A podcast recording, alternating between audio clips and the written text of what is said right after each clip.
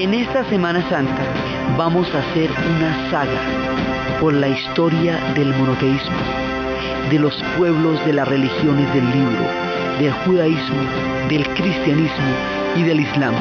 Los esperamos. Historia del mundo con Diana Uribe, para que nadie se quede sin oírla.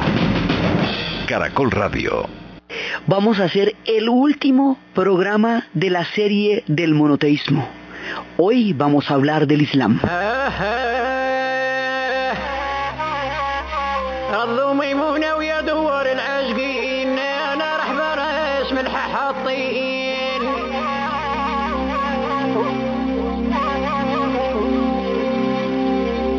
عبد الله عبد الله وكان طال الحلة ثانية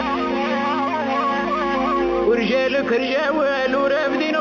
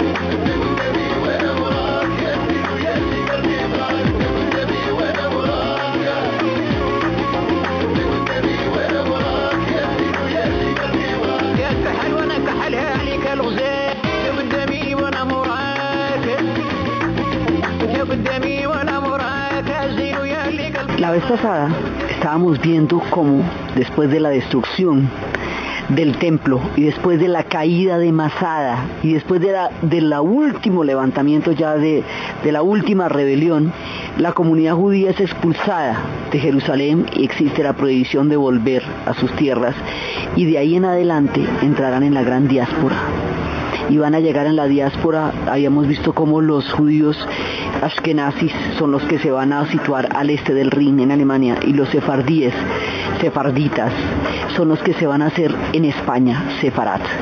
Y allá van a empezar toda su travesía europea, su historia entre los pueblos europeos, entre pueblos cristianos, que les fueron durante mucho tiempo hostiles, porque había una disputa eh, central en la religión entre unos y otros. Mientras el pueblo judío está en la diáspora, y los dejamos ahí. Después retomaremos qué pasó con ellos durante esos dos mil años y cómo se atravesaron en su camino múltiples historias y múltiples destinos. Mientras tanto, al otro lado, en la península arábica, habíamos hablado de lo que era la calzada del incienso, la ruta de la Arabia feliz, de la Arabia fragante, de la Arabia sagrada. Y habíamos visto cómo esas rutas de la Arabia feliz, de lo que hoy es el país de Yemen, habían sobrevivido hasta cuando los egipcios descubrieron el secreto que conocían los árabes sobre cómo manejar los monzones y descubrieron una ruta, la pasaron por arriba, cambiaron la ruta y al cambiar la ruta la Arabia Feliz decayó. Esos reinos de la Arabia feliz van a quedar en el olvido.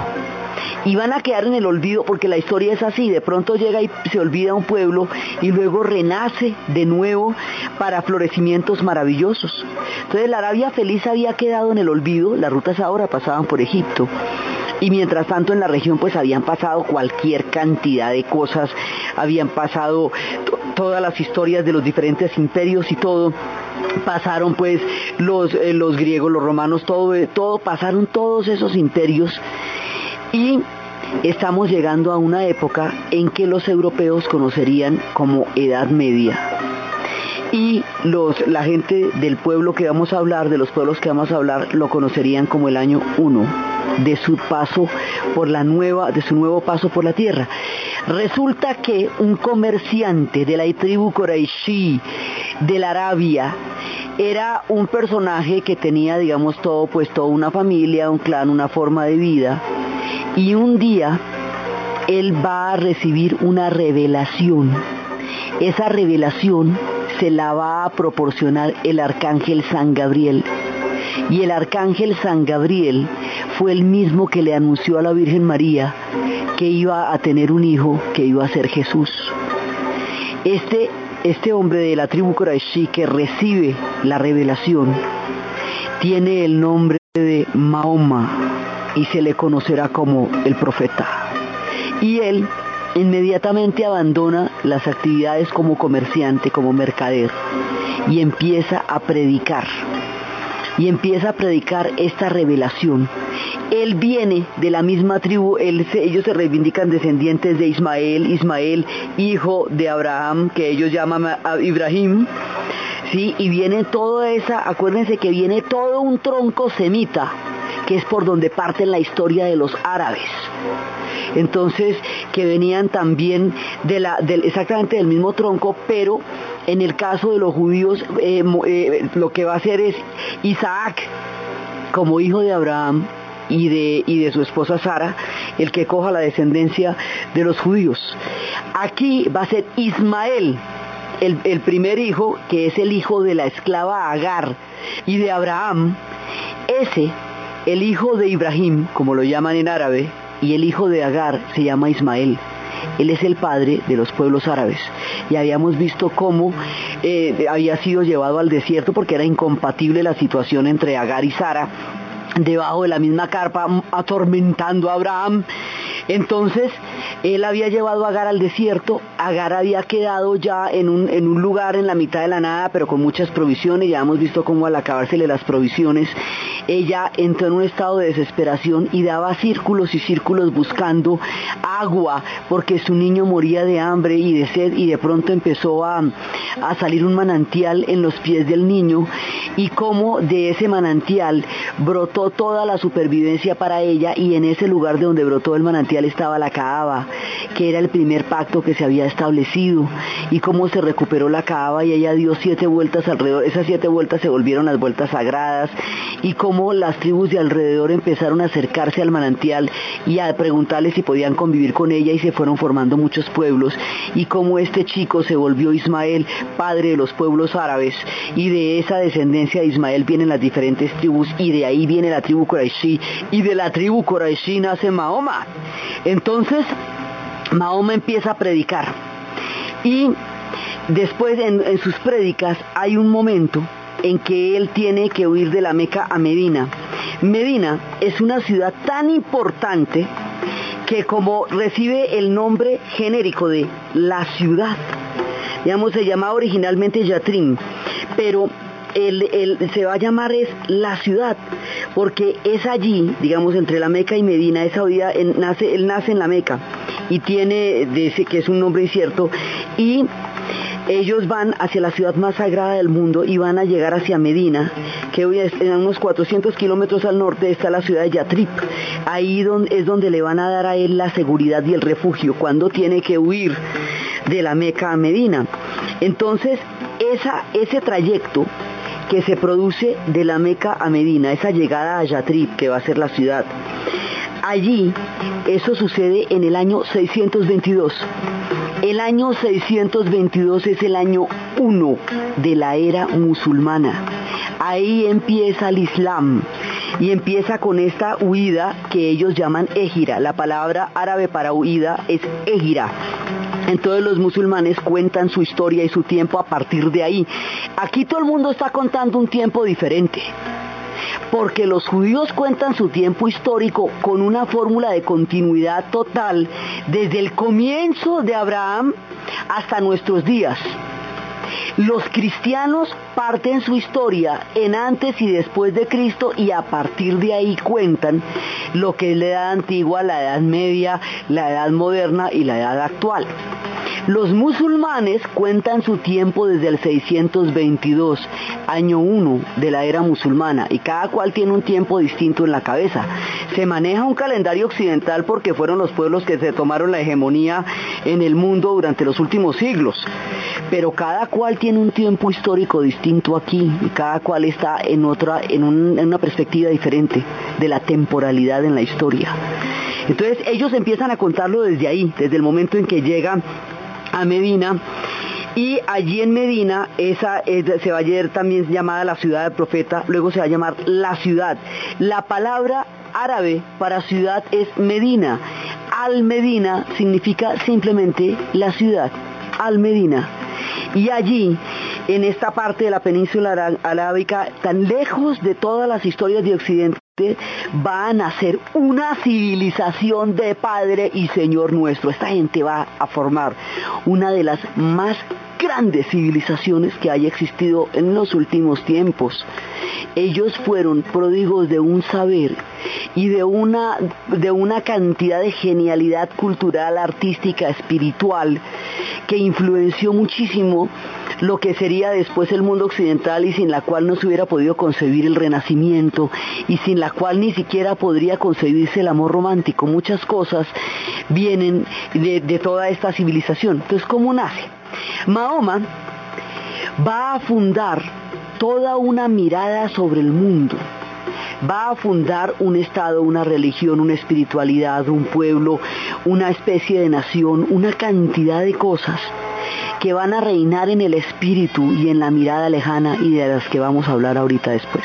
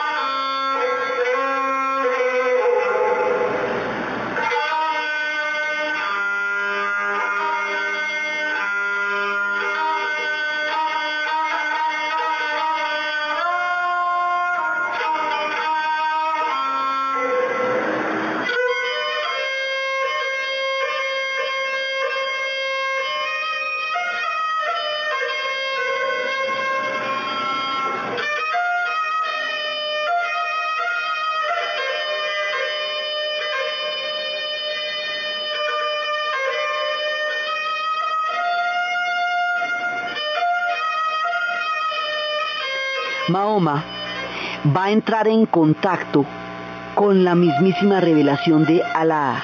Alá es quien se le revela a Mahoma a través del arcángel San Gabriel.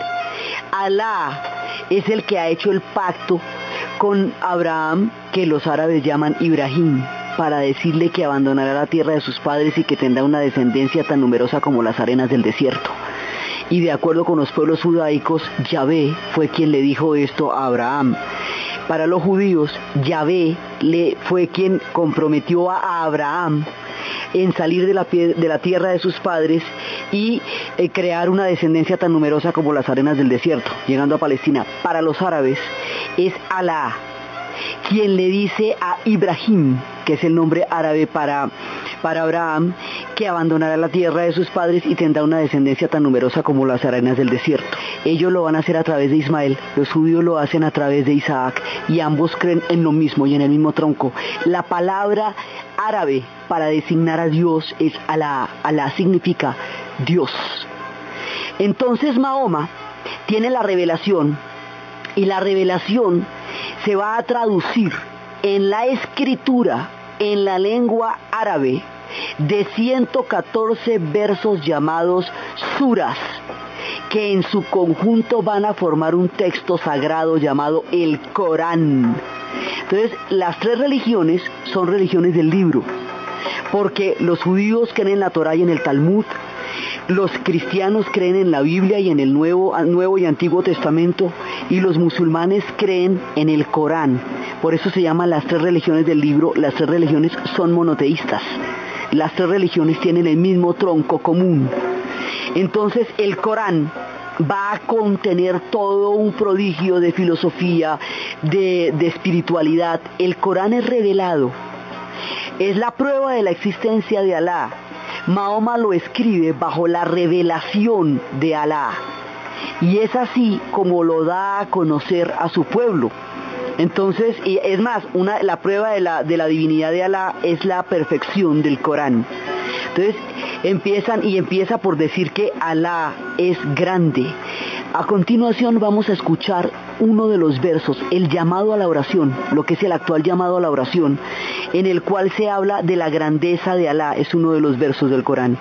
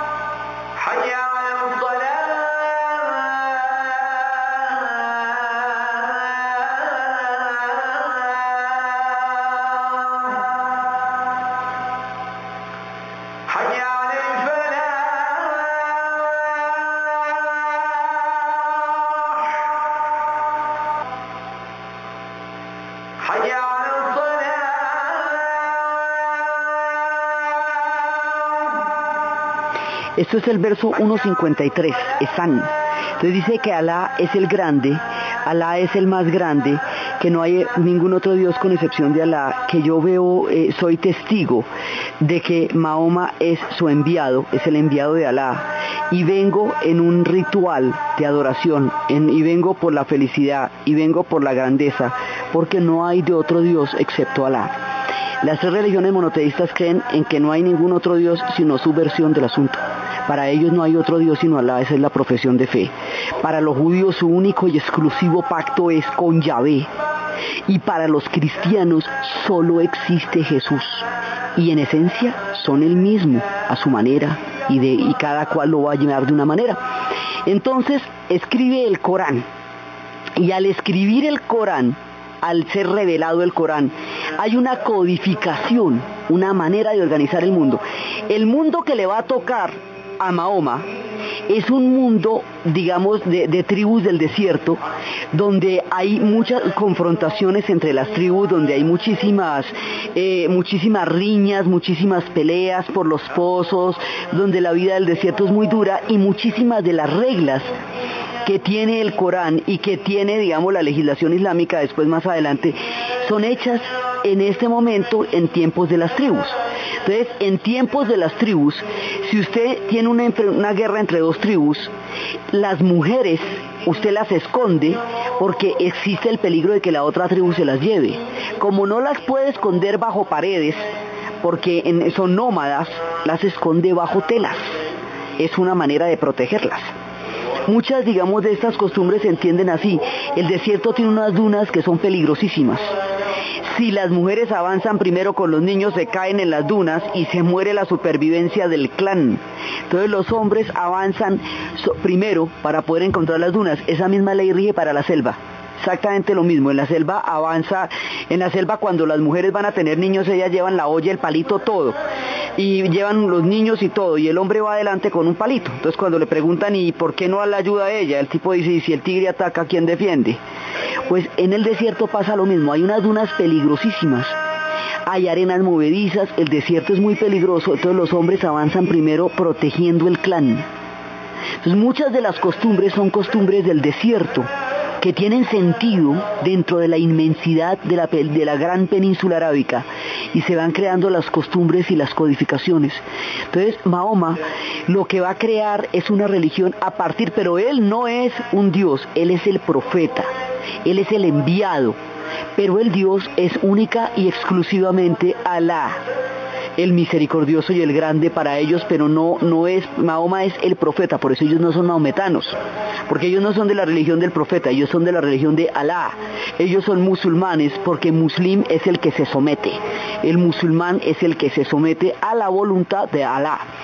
Entonces, Mahoma va a crear toda una espiritualidad y va a crear toda una nueva mirada sobre el mundo que va a resurgir de los silencios y los olvidos de, de la península arábica y va a traer a todo este pueblo que tiene un solo hijo, queda viuda de un guerrero, no sobrevive sola en el desierto.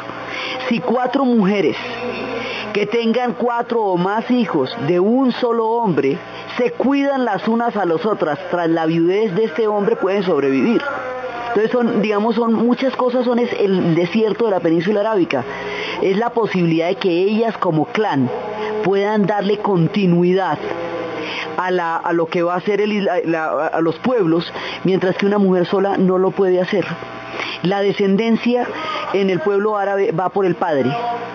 Por eso, la seguridad absoluta de que la mujer no pueda tener más de un compañero a la vez es la garantía del orden social. Las mujeres se pueden divorciar, pero no pueden tener más de dos compañeros, más de un compañero a la vez, porque un solo compañero es el que tiene que garantizar con toda certeza que ese hijo es suyo para que se dé la continuidad del clan por el padre. En los judíos la continuidad se da por la madre, en los árabes se va a dar por el padre. Entonces, como para ellos todo el erotismo es un asunto visual, si una mujer va a tener relaciones con un solo hombre y nadie más, solo un hombre la debe ver. Entonces por eso ellas tienen el velo, están en situación de respeto. Solamente el hombre con el que ellas están las van a ver. Esta religión va a ser una religión interior. Afuera existirán los grandes muros, adentro los jardines y las fuentes. Afuera existirán los velos, adentro los afeites, los perfumes y los lujos y las joyas son religiones que se guardan dentro del corazón.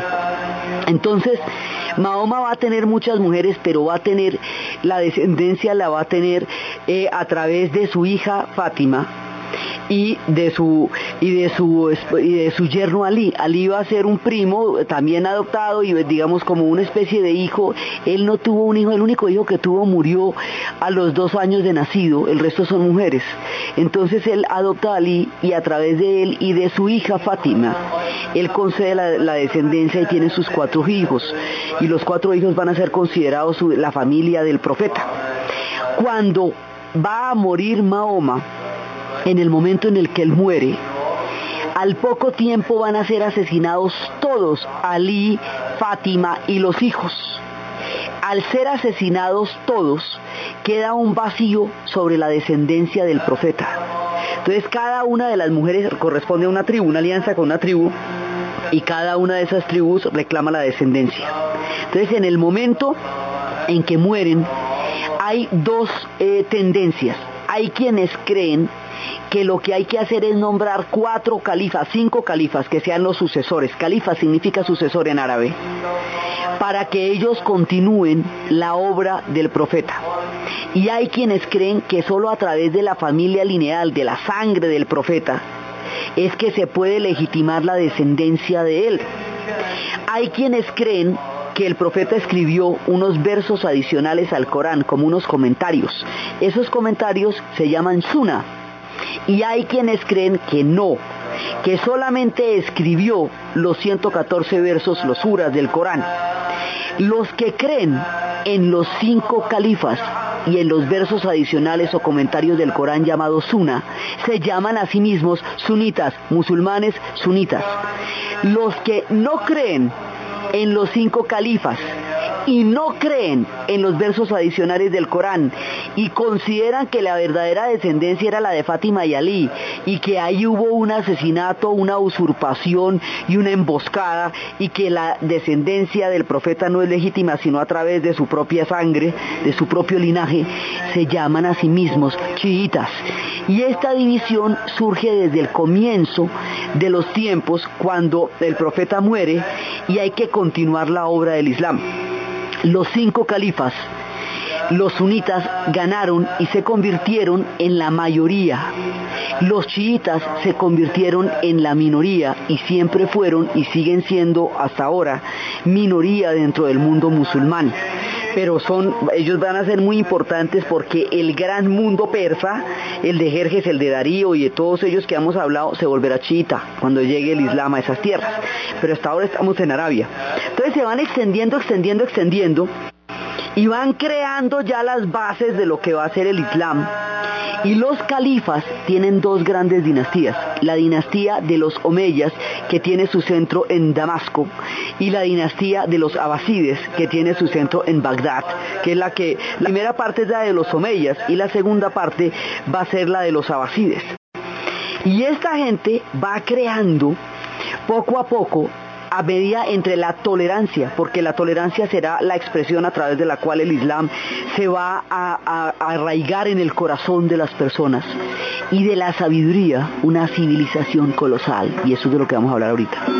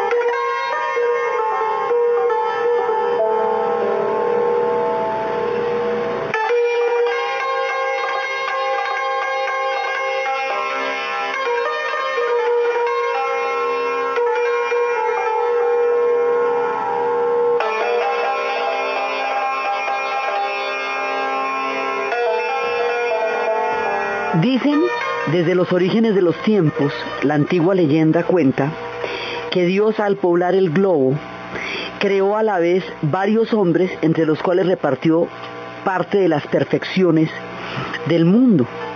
Dio la belleza de la cabeza a los griegos, la destreza de las manos a los chinos y la superioridad de la lengua a los árabes. Y los árabes se van a ser poetas, grandes poetas, grandes contadores de historias, son pueblos que tienen el don de las lenguas y el Corán está escrito en árabe y el árabe es la lengua sagrada y esta civilización empieza a expandirse. Entonces, al principio está la primera dinastía, que es la dinastía de los Omeyas, que es la que tiene su centro en Damasco. Damasco significa brocado. Y ellos se van a expandir, expandir, expandir, y cuando se expanden van a llegar hasta Mesopotamia y hasta Persia, saliendo de Arabia, ¿no? De Arabia es donde va a salir todo esto en flujo civilizador. Entonces van a, al salir de Arabia, pues van a pasar por donde hemos pasado en todo este relato. Entonces van a pasar por Siria, van a pasar por Líbano, van a pasar por Jordania, van a pasar por todas esas tierras. ¿Sí? Y luego atraviesan y van a llegar a Mesopotamia. Y en Mesopotamia van a encontrar, se van a encontrar con que ya eh, ha decaído el imperio Seleuco, que era donde estaba el, imperio Seleuco hace rato, y luego pasó todo el imperio persa, y entonces el imperio persa, ¿se acuerda que se había unificado la antigüedad como una gran sombrilla? Bueno, pues están los persas allá. Entonces van a derrotar a los persas que habían creado el imperio sasánida, y, y hay una ciudad que es, es absolutamente mágica en ese relato. Esa ciudad fue destruida por Seleuco cuando Seleuco eh, gobernó Seleuco era el general hijo de Alejandro, el general de Alejandro que se encargó de la parte del Medio Oriente. Entonces el tipo destruyó la ciudad porque esa ya no iba a ser la capital. Esa ciudad se llamaba Mesopotamia. Entonces el hombre la va a llamar Seleucia. Pero entonces luego van a llegar los persas. Y los persas van a fundar otra ciudad sobre ella, el imperio sasánida, y la van a llamar Tesofonte, que significa lleno de sonido. Y luego van a llegar, entonces primero llegan los, los omeyas, que es la primera de las dinastías que se, que se va a establecer allá, y derrotan definitivamente a los persas, y los persas se van a convertir al Islam, y después de que los omeyas los derrotan, sale otra dinastía. Esa otra dinastía son los abasides. Y los abasides le van a poner a esa antigua ciudad, cuando ellos llegan en el 750, le van a poner a esa ciudad que está a 700 kilómetros al norte del Tigris, le van a poner un, un, nombre que en persa significa dado por Dios y que hoy lo conocemos como Bagdad, la capital del país de Irak, el país de los dos ríos. Y así esta historia nos llega hasta allá, vea, desde ahí está Bagdad. Estamos en el año 762, desde cuando existe esa ciudad, hoy en tantísimo peligro. Entonces, resulta que ellos se van expandiendo por todas partes. Y esta expansión va a llevar a la, a la, conjunción con muchas culturas y muchas civilizaciones y muchos pueblos. Entonces primero vienen los omeyas y los omeyas van a llegar con su influjo hasta España. Y van a, van coger todo el norte del África, van a atravesar Fez, van que es Marruecos ahora, van a atravesar la península, van a llegar a España y van a fundar el califato de Córdoba. Y por el otro lado, esto se va a fundar en califatos, ¿cierto? Porque son los califas los que están gobernando. Entonces está el califato de, de Bagdad, el propio. Está el califato del Cairo, está el califato de Túnez, está el califato de, de, Córdoba, que es el que, pero esto ya es más tarde, es en el siglo X, ellos se van esparciendo hacia allá. Hacia el oriente se van esparciendo los abasides y los abasides van a llegar al mundo de los persas. Y el mundo de los persas va a entrar en el Islam, pero como los persas son persas, no son árabes, no son semitas, ellos no son sino persas, no se parecen sino a sí mismos y tienen una concentración cultural altísima, ellos se van a convertir al Islam pero en la forma de musulmanes chiitas, mientras que los abasides obviamente son sunitas porque ellos son los cinco califas y los omeyas pues también son sunitas. Entonces los, los persas van a ser distintos dentro del Islam, pero distintos. Van a quedar dentro de la gran sombrilla del Islam porque entonces el Islam se convierte en una sombrilla gigantesca como lo fue el mismísimo imperio persa unos siglos antes. Pero entonces ellos van a hacer, lo que pasa es que los persas como tienen un grado de civilización tan duro en ese momento, porque ya han pasado por unificar la antigüedad, ya han conocido los grandes secretos de la astronomía, de la ciencia, de la literatura, entonces ellos van a hacer a los árabes lo que los griegos a los romanos. Es decir, una parte importantísima de la civilización árabe se tributa de la sabiduría de los persas. Los persas son los que van a dar ese legado grandísimo, lo mismo que los griegos dieron el legado a los romanos, que fueron los que crearon el imperio grandote. Entonces, esta civilización se va a poner de un tamaño. Esta gente llegó a conocer la cámara oscura, el principio de la fotografía. Esta gente trabajó con la óptica y lograron hacer trasplantes de córnea. Ellos conocieron la química. Ellos conocieron la química, desarrollaron lo que sería después la química moderna en la medida en que los laboratorios fueron capaces de reproducir reacciones artificiales para exponer los elementos a cambios producidos y construidos por el hombre, experimentando así los, los poderes de los metales y de las sustancias. Entonces se llamaban alquimistas y crearon la química. Y en aquella época se hablaba de una piedra que era capaz de convertir a los metales en oro y era capaz de curar a los hombres que se llamaba la piedra filosofal, que eso la andaba buscando hasta Harry Potter. Entonces, ellos tienen todo esto, tienen una cantidad de conocimientos. Cuando esto se vaya a poner ya, se vaya a expandir totalmente, este imperio va a llegar por el oriente hasta la India y por el occidente hasta España hasta todo lo que va a ser el califato de Córdoba, incluyendo todo el norte del África.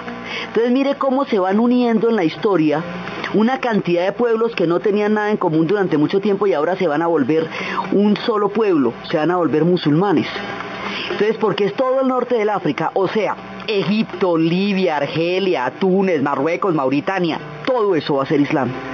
España, va a ser Islam. Y por el otro lado, pues Siria, Líbano, Jordania, eh, y, y, de ahí para adelante entonces ustedes Irak, Irán.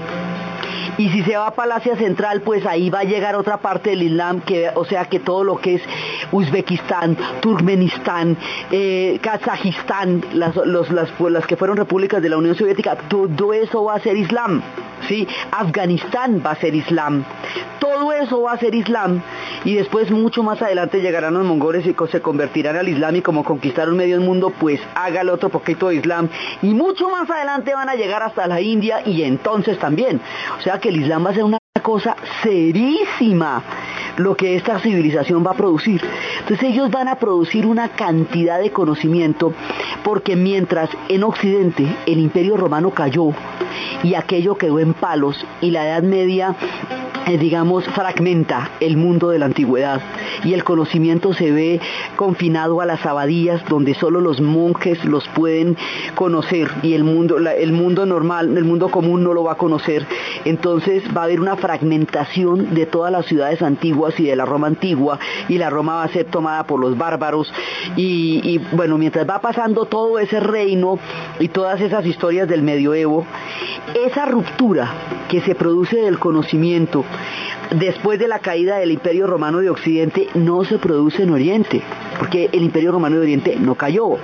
Entonces el Islam entra en contacto con el Imperio Romano de Oriente y con todo el saber griego y con toda esta expansión pues se entera de las maravillas de la civilización árabe y de las maravillas de la civilización hindú y va creando una síntesis prodigiosa del saber de la antigüedad y como también llega a Egipto, ¿qué le queda faltando? A ver, queda es propio. Entonces va quedando con todo. Entonces desarrolla la química, la óptica, la arquitectura, la poesía, la literatura, el álgebra, el cálculo. Una civilización impresionante, las universidades. Entonces, van a desarrollar ahí, ahí los, los grandes sabios, al-Batani, al-Khwarizmi, que van a desarrollar el álgebra. Todas las palabras que vienen de al son las árabes. Como los árabes en su versión, ellos estuvieron tantísimo tiempo en la península hispánica, estuvieron mucho tiempo en España y de España, después de ocho siglos de conquista árabe, de España, cuando llegue la época de la unificación de España como nación, van a llegar aquí muchísima gente de Al-Ándalus, van a venir, el español se va a formar más adelante con más de 3.000 vocablos árabes que nos llegan directamente de esta lengua coránica. Un día que estén desocupados hagan el experimento de contar cuántas palabras en español empiezan por a o por al y verá que les va día en eso. Nosotros no tenemos blue ni bleu, tenemos azul. Nosotros no tenemos sugar ni sucre, tenemos azúcar, porque la nuestra viene del árabe. Entonces, bueno, y todo lo que usted quiera, el jugo que ellos hacían con leche lo llamaban sorbete. Y así, ¿dónde guardaban el agua? En los aljibes y la comida en las alacenas. Entonces uno se pone, ellos tenían una masa que después cuando los, los españoles entraron en contacto, los góticos entran en España con ellos, en contacto con ellos la llamaban la masa de los moros, eso se quedó llamando la mazamorra. Y así, la vida cotidiana tiene el Islam en todas sus partes, porque donde usted cuando se va a dormir, donde acuesta? En la almohada. Entonces, vienen muchas cosas de esa civilización nos viene a nosotros a través de la gente de Al-Andalus que llegaría aquí en grandes cantidades. Entonces ellos van creando semejante imperio y este imperio se va poniendo de una manera, ellos llegaron a tener un millón de habitantes en el califato de Córdoba y algo parecido en Bagdad, llegaron a tener alumbrado público en Córdoba, llegaron a desarrollar unos niveles de medicina que hacían trasplantes de córnea y los médicos como Avicenas habían llegado a conocer los secretos de la óptica. Ellos llegaron a conocer todas las traducciones de Aristóteles van a, a, llegar a través del gran filósofo de Averroes, que va a estar en el califato de Córdoba. Entonces, el nivel de civilización que esta gente produce es como una de esas explosiones de conocimiento y de arte, donde todos los pueblos están tributando a la belleza y a la maravilla del Islam y todos van entrando dentro de esta gran civilización. Se expanden por la tolerancia. ¿Qué significa la tolerancia? Significa que si usted se quiere convertir al Islam, tiene que seguir los cinco pilares. Eso sí. Entonces, los cinco pilares del Islam son Alá es el único Dios y Mahoma su profeta, la profesión de fe. La peregrinación alguna vez en la vida hacia la Meca y van a la Meca y le dan siete vueltas a la Kaaba que fue de donde brotó el agua para, para poder salvar a Ismael y Agar y que fue donde se hizo el pacto con Abraham, se acuerda que era una carpa que le había puesto, eh, que le había puesto Dios y todo eso. Bueno, pues esa Kaaba le dan siete vueltas a la Kaaba. Esa es la peregrinación alguna vez en la vida hacia la Meca. La oración, cinco veces en el día en dirección a la Meca. La oración se pone sobre el tapete de la oración. Hablan de la grandeza de Alá. Se ponen gorritos en la cabeza para que la piel no toque el suelo y no se produzca impureza, sino que todo esté cubierto por las telas y puedan entrar en contacto con, además por los ángeles, porque en la, en la religión musulmana no existen figuras humanas, no pueden representarse porque eso es profanación. Entonces por eso las mezquitas están llenas de filigranas. Entonces, las únicas representaciones medianamente humanas son los ángeles, que son los que, y esos ángeles son los mismos ángeles en los cuales que el cristianismo, los mismos, que para ellos son las representaciones de los mensajes que se van dando entre Alá y su pueblo, pero el rostro no se puede representar. Entonces las flores, entonces las aves, toda la, digamos, hay una abstracción de la naturaleza y de la filigrana, que es la que va a llenar las mezquitas. Y esas abstracciones de la naturaleza y de la filigrana son las que se van a traducir en los tapetes persas y son las que van a producir esos marcos, que son los marcos de la vida, y van a producir esas flores interiores, que son las búsquedas del conocimiento y los caminos a través de los cuales se va dando la vida, y van a producir esos centros que son el conocimiento de uno mismo, que se llama la Torah. Entonces, ellos creen en la profesión de fe, creen en la oración cinco veces al día en dirección a la Meca, creen en el ayuno del Ramadán. El ayuno del Ramadán es que durante el mes lunar ellos tienen un calendario lunar, lo mismo que los judíos tienen un calendario lunar. Entonces, en el momento en que sale el sol, hasta el momento en que el sol se oculta, durante el mes lunar del Ramadán, ellos ayunan. El ayuno es un retiro espiritual, un alto en la vida para saber para dónde vamos y cómo es la cosa. Ese ayuno uno ve, ve que todos tienen ayuno porque los judíos ayunan en la Pascua y los cristianos en el Viernes Santo y durante los viernes de la Cuaresma y ellos durante el mes del Ramadán y cada uno tiene su día sagrado. Para los musulmanes el día sagrado es el viernes, para los judíos es el sabbat, para los cristianos es el domingo, pero todos descansan porque Dios descansó. Entonces, tienen el ayuno, el ayuno de Ramadán. Por la noche hacen unos banquetes tremendos, pero de sol a sol ayunan. Todos, menos las mujeres embarazadas y los niños pequeños y las personas que estén en una debilidad eh, en un momento dado eh, del cuerpo. De resto, todo el mundo ayuna y se sientan a ayunar y a reflexionar y el llamado a la oración, Allahu Akbar, Alá es grande, está recorriendo el mundo musulmán y el mundo musulmán para durante el mes de Ramadán, paran porque es su tiempo de ayuno, y es su tiempo de, de reflexión y es su tiempo de quietud espiritual para proyectarse hacia el mundo. Además de eso, creen en la limosna legal, porque el Islam es una hermandad. Todo el mundo es hermano dentro del Islam. Entonces no puede haber extrema pobreza y extrema riqueza porque tiene que repartirse. Entonces existe la limosna legal. Y esa limosna legal es una parte de las obligaciones del Islam. Entonces es la profesión de fe. Alá es el único Dios y Mahoma su profeta. La peregrinación alguna vez en la vida hacia la Meca. El ayuno del Ramadán. La limosna legal. Y las cinco oraciones diarias con dirección hacia la Meca. Esto es fundamentalmente son los cinco pilares en los que cree todo aquel que es muslim, el que se somete.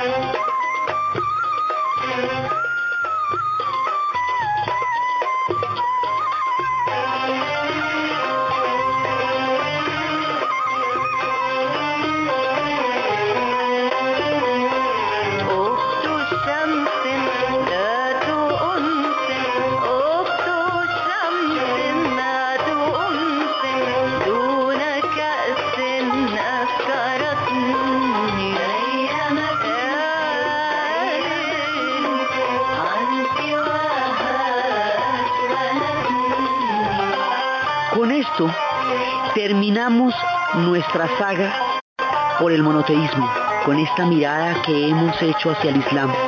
El Islam será gigantesco, llegará hasta Indonesia, buena parte del África, toda el África del norte, el Asia central, el norte de la India, lo que es Pakistán, buena parte del planeta todo lo que es el mundo turco y el mundo del Medio Oriente serán mundos del Islam. Y así quedan los mapas de las tres religiones que habían salido de un tronco común, que habían salido de Abraham, de los semitas, de una lengua hermana, que son hermanas entre sí, religiones del libro, religiones de la fe, religiones de la hermandad, como el Islam, del perdón, como el cristianismo, de la profunda fe, como el judaísmo, religiones que comparten una infinita cantidad de cosas, como los ángeles que vimos que comparten los cristianos y los musulmanes, religiones que creen en una misma espiritualidad, en una misma fe, que vienen de troncos comunes y que se encuentran en el espíritu como lo hicieron de una manera magnífica en su tiempo en el califato de Córdoba, donde una civilización entendió las tres espiritualidades y que eran en el fondo una sola y que se podía convivir con todo aquel que tenía una espiritualidad tan parecida a la uno y con el que no la tenía, con una llamada a la mirada del otro como hermano, hermano en una fe que es común, hermano en un tronco que nos viene a todos, con esta mirada con la apertura de corazón, con la apertura de espíritu, terminamos nuestro recorrido por el mundo de las religiones monoteístas partiendo de las ignotas geografías de la Tierra Santa, del Medio Oriente, de Mesopotamia, hasta llegar a los más extremos y lejanos confines de la Tierra. Entonces, desde los espacios de las tierras sagradas de las religiones del libro, del Corán, de la Biblia, del Nuevo Testamento, de la Torá, del Talmud, de los rabinos, de los imanes, desde el espacio de los hermanos en Cristo, desde el espacio de todos aquellos pueblos que han conocido esta emanación de la fe, que salió de las tierras del Medio Oriente, que salió de la tierra de Canaán, en la narración de Ana Uribe, en la producción Jessit Rodríguez. Y con esto termina nuestra serie, nuestra saga por el monoteísmo. Y para ustedes, feliz fin de semana.